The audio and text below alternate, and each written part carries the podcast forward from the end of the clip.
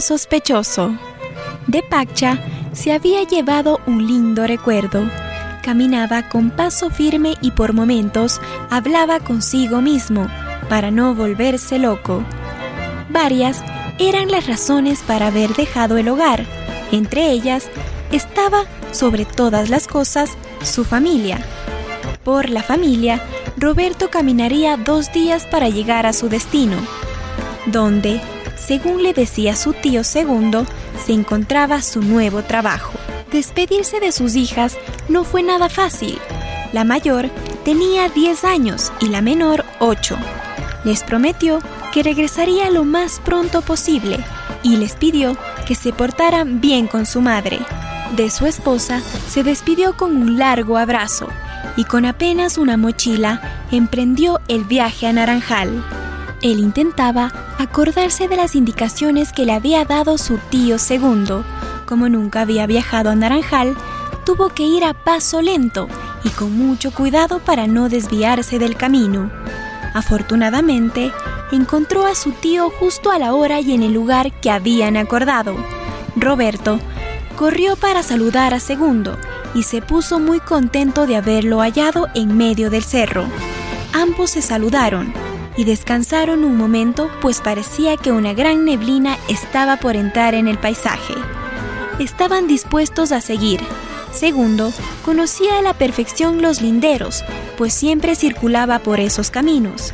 Pero el pobre Roberto lo estaba pagando muy caro. No reconocía nada y ya no sabía si estaba subiendo o bajando. El clima misteriosamente empezó a sentirse más caliente y húmedo. La vegetación cambió y todas las plantas parecían salidas de alguna selva, aunque en realidad la sorpresa fue mayor cuando Roberto se dio cuenta de que estaban frente a una puerta gigante que formaba parte de un castillo más gigante todavía. La sorpresa para Roberto fue tan grande que no podía pronunciar ninguna palabra. Segundo, por otro lado, como si se tratara de su casa, decidió llamar para que la atiendan. Primero se abrió una puerta gigante de hierro, luego una de madera. Al entrar, descubrieron cientos de lujos y cientos de niños rubios.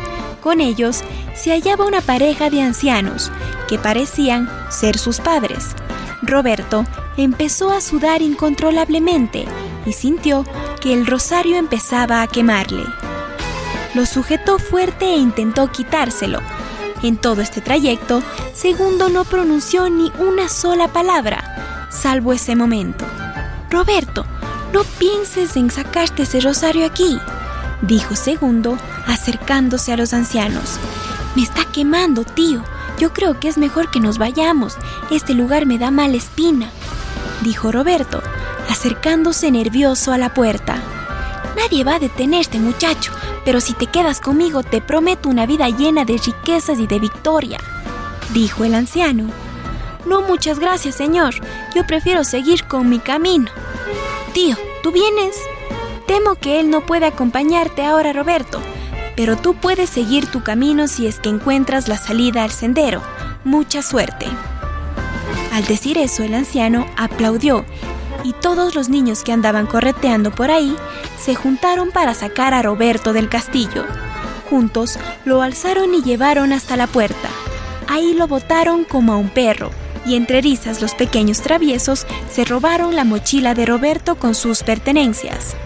El hombre, asustado, se incorporó para correr como alma que lleve el diablo. Sin importar la dirección, solo corrió para alejarse de ese lugar, pero por más que hiciera el esfuerzo, siempre el camino que elegía lo conducía nuevamente al castillo. Para no entrar en desesperación, decidió sentarse y se acordó de su rosario. Lo agarró con todas las fuerzas y le pidió a Dios que lo ayudara. Esperó y esperó, y de pronto en la neblina escuchó un aleteo. Se trataba de un mirlo. Roberto interpretó la presencia de esta ave como una señal, porque ya hace rato que a pesar de estar en una montaña que parecía jungla, no había escuchado nada más que no sean sus pasos, ni visto siquiera un pájaro volando por el cielo o un conejo saltando entre las laderas. Roberto pensó que el mirlo lo guiaría y sin dudar emprendió la carrera detrás del ave. Cuando se dio cuenta, empezó a sentir el frío del páramo y a ver el sol detrás de la neblina. Misteriosamente llegó a Pacha, contento como nunca por sentir su frío característico y por mirar una vez más a sus hijas.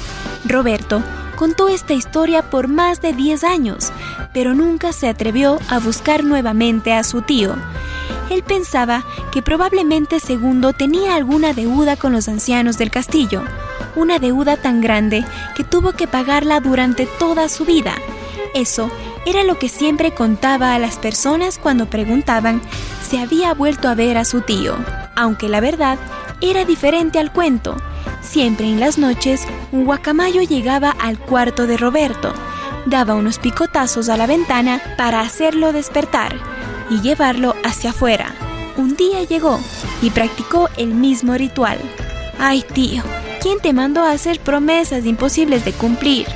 Es más, ahora que estamos cerca del aniversario del día que me sacaste de mi pueblo para venderme, debería darte las gracias por haberme enseñado que nunca debo alejarme de lo más importante que tengo en la vida. Desde que me visitas las noches, lo único que hago es descansar tranquilo, al recordar que los señores del castillo podían haberme dado toda la fortuna que hubiera querido, pero yo solo quería ver una vez más a mi familia. Ahora los veo todos los días y nada en el mundo se compara con eso. Como hubiera querido que puedas abrazar a tus sobrinas, pero no sé cómo reaccionarían al saber que eres un pájaro en pena, dijo Roberto al guacamayo, al tiempo que le dejaba un poco de comida sobre la ventana.